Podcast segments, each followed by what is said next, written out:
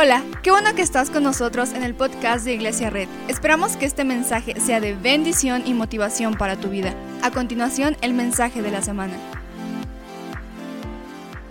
Estamos en esta serie que se llama Una Nueva Esperanza y hoy estamos en la última parte de Una Nueva Esperanza y hoy quiero hablarte de un tema súper importante y quiero que vayamos a Juan 1.14. Juan 1.14 es un versículo que está muy rodeado de poesía, es una poesía increíble y dice, y el verbo se hizo hombre y habitó entre nosotros. Me encanta esta, este, este este pasaje porque nos dice que Jesús habitó como hombre entre nosotros. Y me encanta lo siguiente, dice, y hemos contemplado su gloria, la gloria que corresponde al Hijo unigénito del Padre. Escucha esto, lleno de gracia y lleno de verdad, lleno de gracia y lleno de verdad.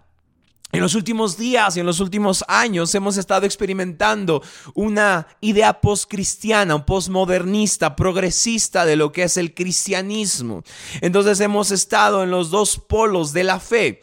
Hay quienes se van al polo de, de, estar en el centro, de estar en lo centrado. Hay quienes se van al polo opuesto, ¿verdad? De ser totalmente juiciosos, totalmente uh, chismosos y estando uh, juzgando a la gente. Pero hay alguien que también se ha ido al extremo súper positivo del cristianismo, ¿verdad? Donde decimos, no, pues es que Dios me ama, es que estamos, estamos bien, todo está bien.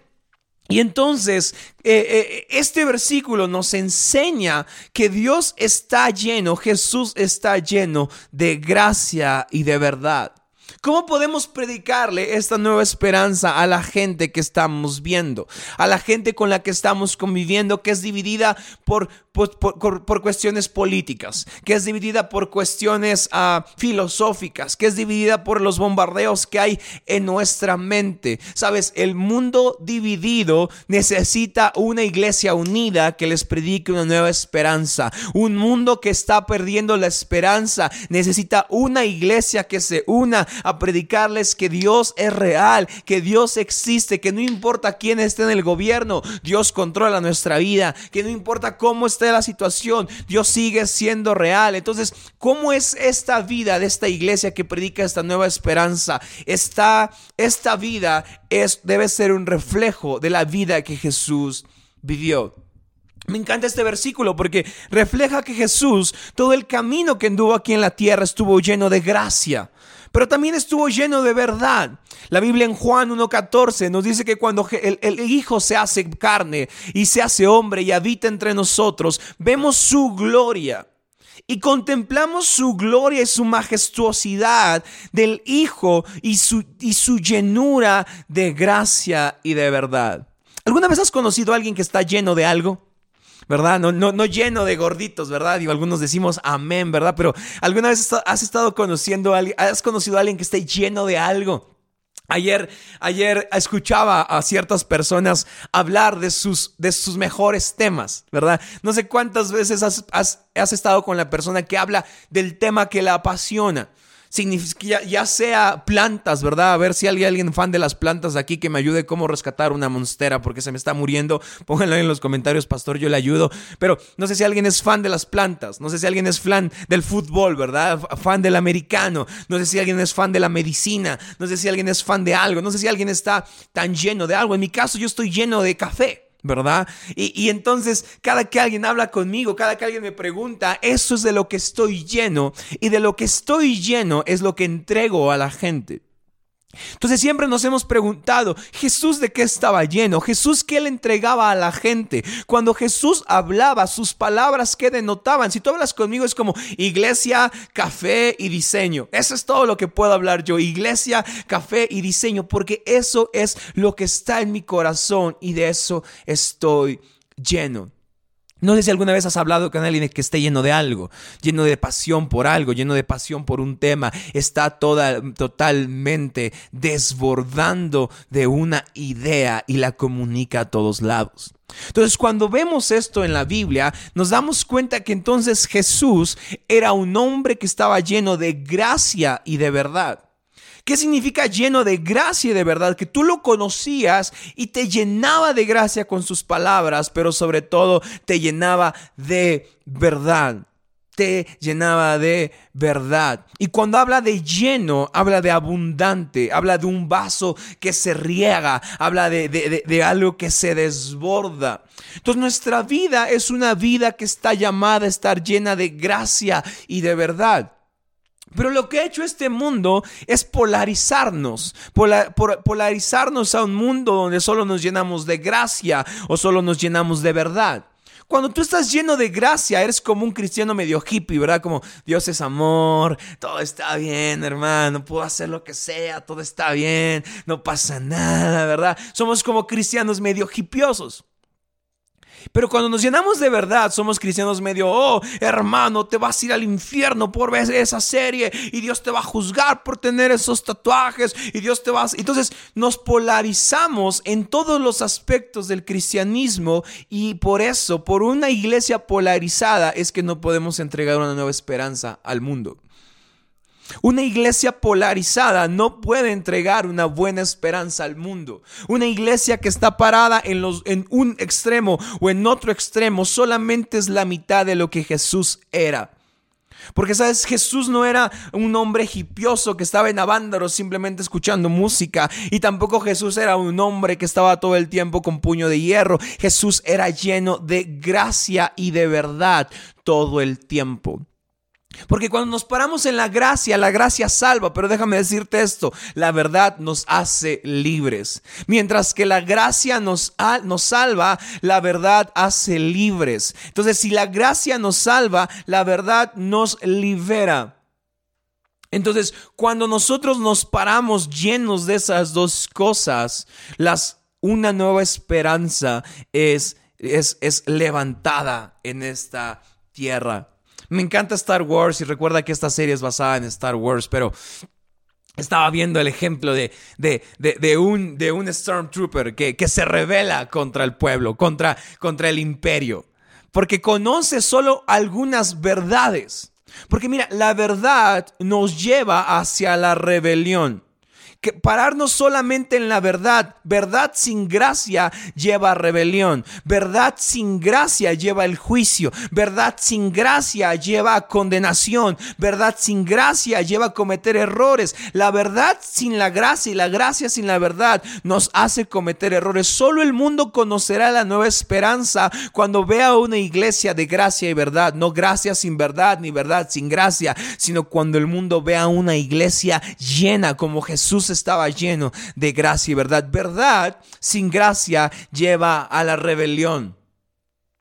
Por ejemplo, es la rebelión y la rebeldía y el juicio y la condenación de, de, gente realmente estricta. No puedes usar pantalones, no puedes escuchar esto, no puedes escuchar el otro. Entonces, la verdad sin la gracia no libera. La verdad sin la gracia simplemente condena y crea dictaduras. ¿Sabes?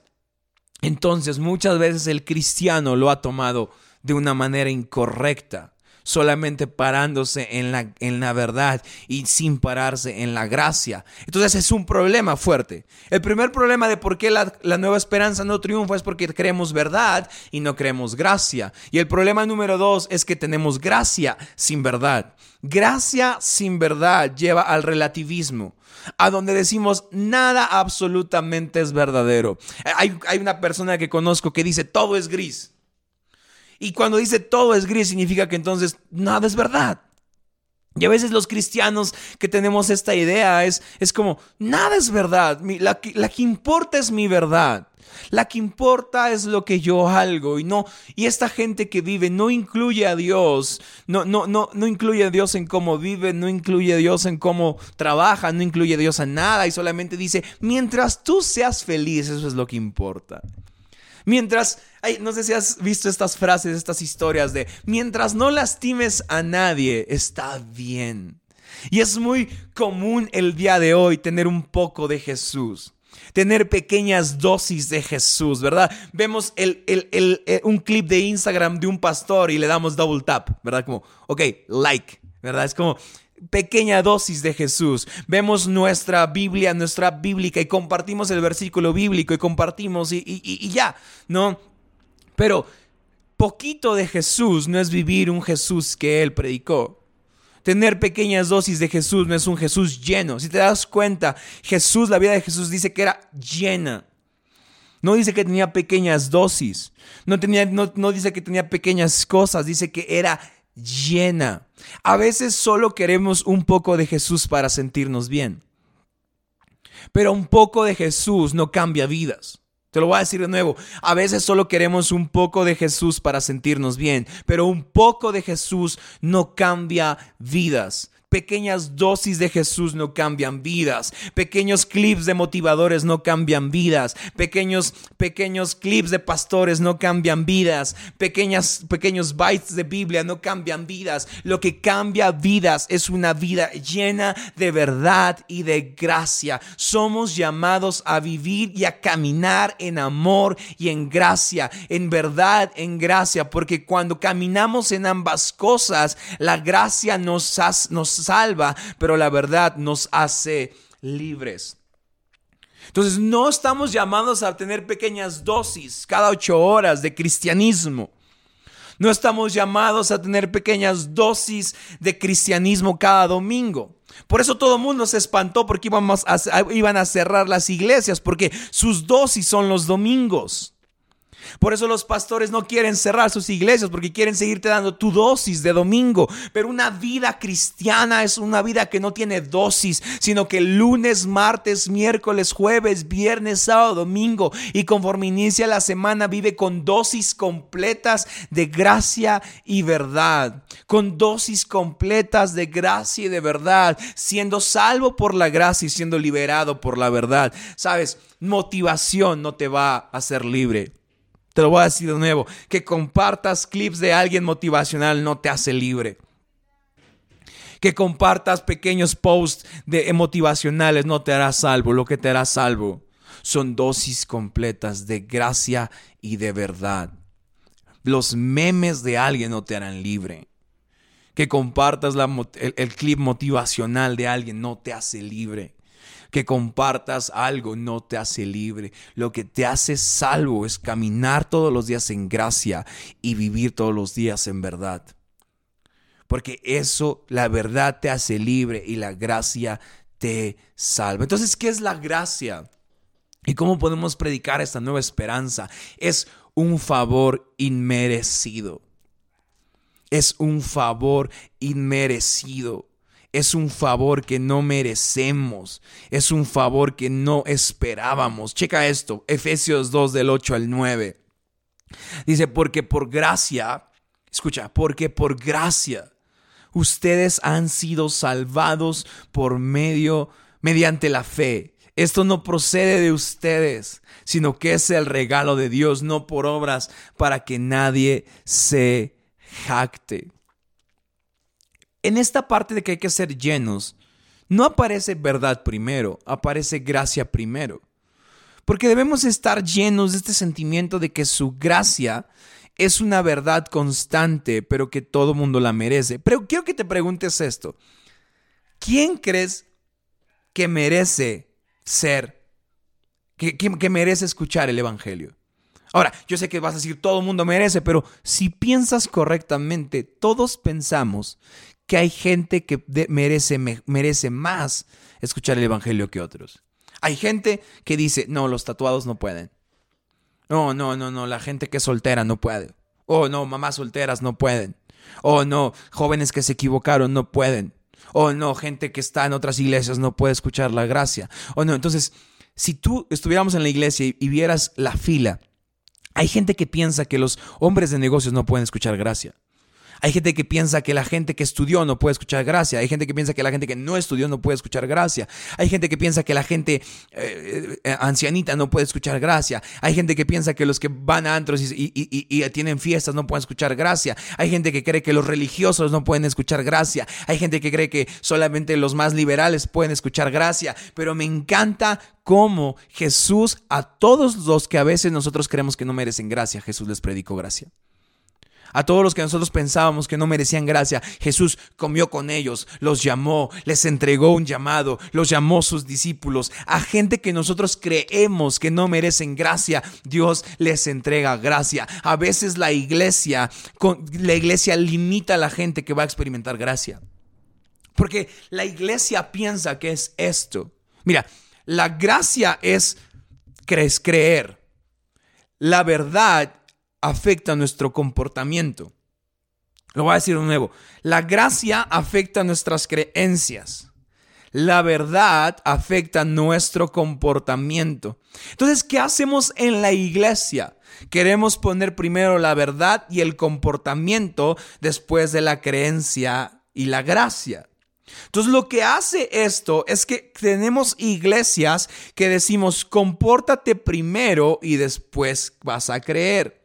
Tenemos iglesias que decimos primero compórtate y después vas a creer. Pero la gracia crea iglesias con nueva esperanza donde la gente puede pertenecer antes siquiera de comportarse o ser el mejor ejemplo de cristiano. Porque Jesús llamaba a la gente y las iba moldeando ahí porque la gracia cubre todo. La gracia los salva y cuando Jesús los salvaba, ahora sí podía ir moldeando su comportamiento. Incluso sus discípulos, Pedro, el más el uno de los, de, los, de los discípulos más avanzados, aún en el último momento de Jesús, su comportamiento no era perfecto, lo traicionó. Porque el camino de una nueva esperanza no es compórtate primero y después cree y después puedes pertenecer. Aquí en la iglesia es perteneces y después te comportas o después crees, pero primero perteneces, primero eres parte de esta casa, primero eres parte de este lugar, primero eres parte de esto, porque cuando eres parte te, te decimos la verdad que libera. La verdad no es restrictiva, la verdad no es represiva, la verdad no es opresiva. Por eso en la iglesia no hemos dicho, no uses cubrebocas o usa cubrebocas, porque la verdad no es represiva, la verdad es libre. La verdad es un momento que te libera, que te da vida, que lo hueles y dices, esto es la vida, esto es lo que siempre he soñado. Por eso amamos Iglesia Red, porque cuando entras a Iglesia Red, te conectas a Iglesia Red, respiras vida, respiras y te llena en tus pulmones algo, porque es verdad que trae vida, es verdad que trae una nueva esperanza. ¿Sabes? La verdad no es acerca de roles o morales o comportamientos. La verdad es una persona y en esa persona creemos, en esa persona que se llama Jesús. Porque Juan 8:32 no lo vamos a poner, pero dice, Jesús es la verdad y la vida. Jesús es la verdad que trae vida. Jesús es la verdad, es el camino que va a liberarte, que va a hacerte respirar. Y te puedes decir, oye, pero no tengo cadenas en mis manos, no tengo grilletes en mis ¿de que tengo que ser libre? Pues tienes que ser libre en el sentido que caminas todos los días y puedes respirar por quien eres. Puedes entrar a la iglesia y no tienes que cubrir tus brazos con tatuajes porque puedes respirar vida y gracia en esta casa. Esta casa es un lugar donde no tienes que cubrir tus fallas, porque aún con tus errores puedes entrar y puedes sentir que tus huesos respiran vida porque aquí la gracia es primero. Esto no significa que, que aceptamos todo o que somos liberales. No, no, no, no, no. Significa que puedes venir, puedes respirar y conforme vas respirando, el fuego de Dios quema lo que no tiene que estar en tu vida. Entonces, Hoy debemos ser una iglesia que para predicar una nueva esperanza debemos ser personas que están llenas de gracia y de verdad. Pero la gracia no es hippie. Voltea con alguien y dile que la gracia no es hippie. Voltea con quien sea que estés ahí a un lado y dile, la gracia no es ser hippie. O sea, la gracia no es, oh, sí, amor y paz, no, sí, el pastor nos deja hacer todo. Uh".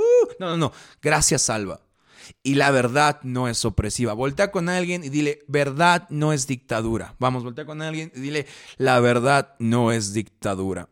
La gracia salva y la verdad te libera. La gracia llena tus huesos de nueva vida y la verdad te hace respirar. Sabes, hoy hay alguien que, que se considera muy religioso, que considera que otros no deben recibir gracia. Tienes que entender que todos podemos respirar esta vida Hoy crees que porque no tienes tatuajes o porque sí tienes tatuajes eres mejor que otros. ¿Sabes una cosa? Puedes respirar vida. Puedes respirar vida en el hombre que se hizo en el Dios que se hizo hombre y que nos llenó de gracia y de verdad. Mira, la verdad rompe cadenas, la verdad rompe pecados ocultos, la verdad construye intimidad con Dios, la verdad da vida.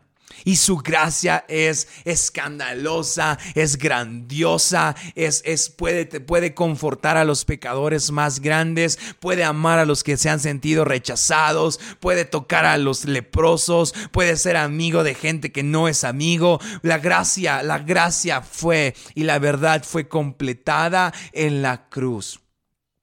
Para que cada que volteemos esa cruz entendamos que la gracia nos salva y la verdad nos hace libres. Esa es la nueva esperanza que predicamos hoy. Esa es la nueva república, ¿verdad? Fans de Star Wars, levanten sus manos. Es la nueva república que tenemos hoy. Una república, una iglesia, una nación santa que predica gracia, que predica que la gracia te salva y la verdad romperá las cadenas que te han atado, romperá los vicios que te han atado, romperá los pecados ocultos que te han atado, romperá un chorro de cosas que están ahí. La gracia te atrae y la verdad te restaura. La gracia te hace y la verdad te da vida, porque Jesús es el camino, la verdad y la vida.